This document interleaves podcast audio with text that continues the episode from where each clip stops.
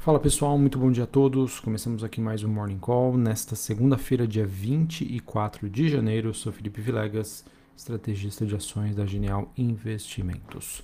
Bom pessoal, temos mais um dia de aversão a risco, forte volatilidade. Os mercados que ainda seguem na, no mesmo tom que a gente observou nas últimas duas semanas. Então a gente acaba tendo aí um dia negativo para a maioria das bolsas é, globais, é, olhando aí e se preparando para o principal evento desta semana, que é sobre a decisão de política monetária nos Estados Unidos, que começa amanhã, terça-feira, dia 25, mas se encerra e nós teremos a divulgação final na próxima quarta-feira, dia 26 de janeiro. Então, dando aquele overview, nós tivemos em Xangai, na China, uma alta de 0,04, Hong Kong caindo 1,24, bolsa japonesa Nikkei subindo 0,25. Na Europa, pessoal, temos um dia é, com quedas aí muito fortes. O bolsa de Londres caindo 1,37, bolsa francesa caindo 2%, bolsa alemã também caindo na mesma proporção.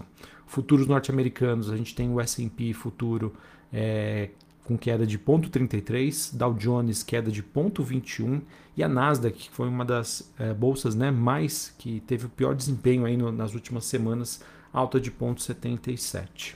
O VIX, que é aquele índice do medo, na região dos 30 pontos, alta de 6,5%. Dólar Index se fortalecendo, alta de 0,21%. Taxa de juros de 10 anos nos Estados Unidos queda de 1,19%. Bitcoin caindo 6% na região dos 33.600 é, 1.600 dólares a unidade.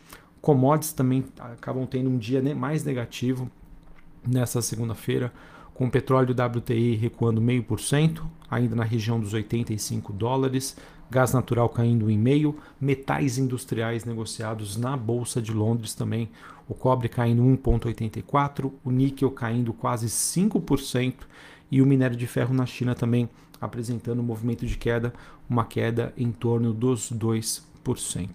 Enfim, pessoal, temos uma semana então que começa com uma carinha bastante complexa, muito difícil, é, e que vai ser interessante a gente monitorar como que os ativos vão se comportar antes da decisão do Fed, Banco Central norte-americano, e depois da, da decisão é, para a gente entender aí o que poderia ser não exagero em relação a esse movimento.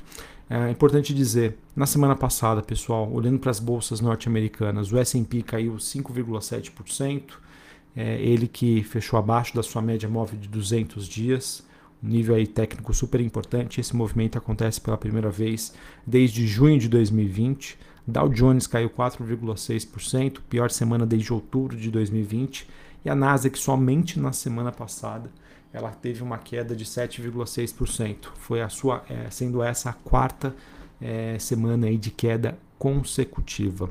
Então é importante dizer, pessoal, que sim, os mercados eles estão vindo preparados por uma decisão aí um pouco mais pessimista, um pouco mais dura em relação ao Fed dessa semana.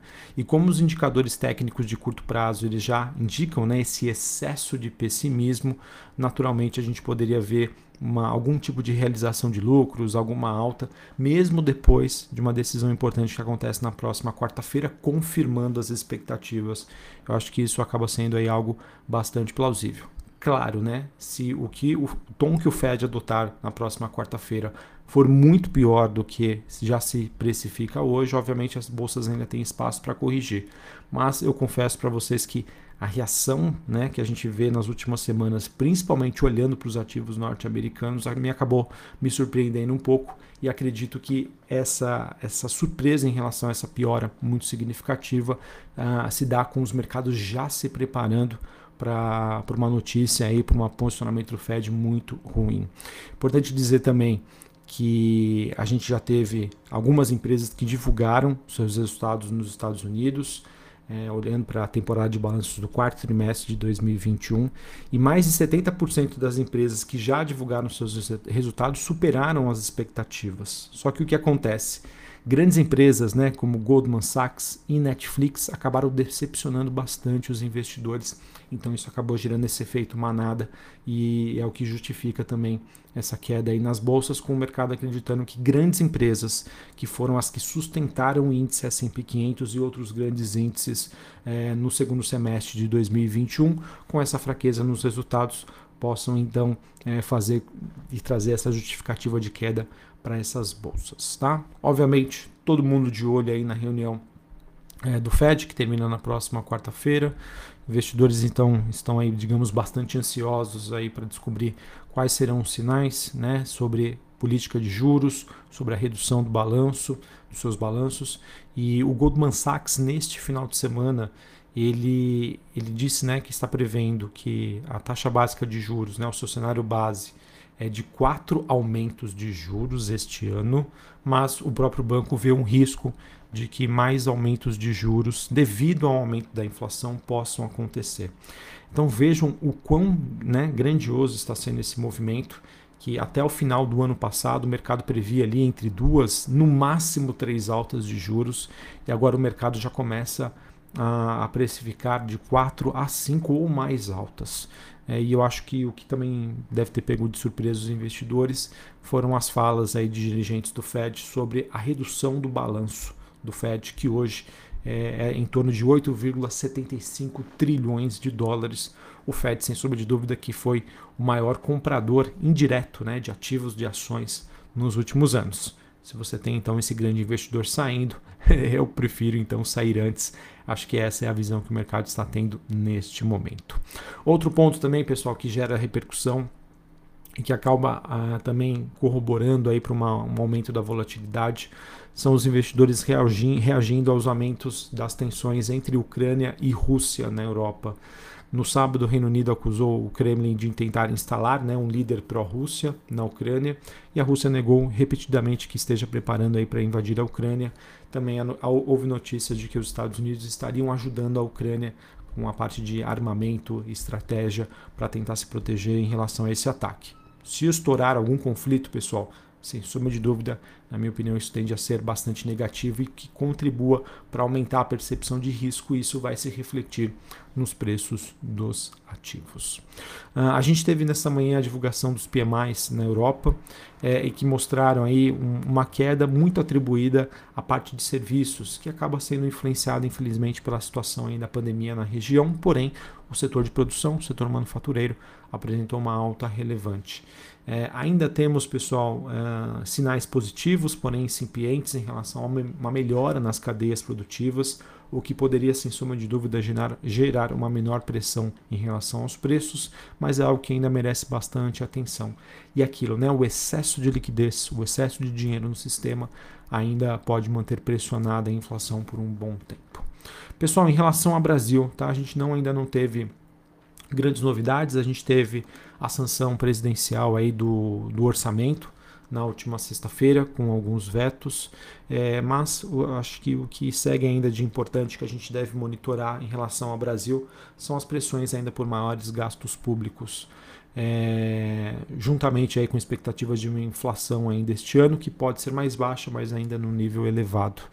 E se essa inflação né, uh, poderia né, ser mais baixa, né, se isso tende a se confirmar, que acaba ocorrendo em relação ao cenário de melhoras de chuvas né, e a questão aí de, um, de uma possível é, intervenção do governo na parte dos combustíveis. Do outro lado, a gente ainda tem uma, uma forte pressão de reajustes por parte aí dos servidores públicos. Então vamos acompanhar como esse movimento eh, evolui. Importante dizer, pessoal, que mesmo com esse aumento da percepção de risco em relação ao Brasil, de maiores gastos públicos, as ações brasileiras tiveram uma ótima reação na semana passada, tá? Acho que é importante dizer isso.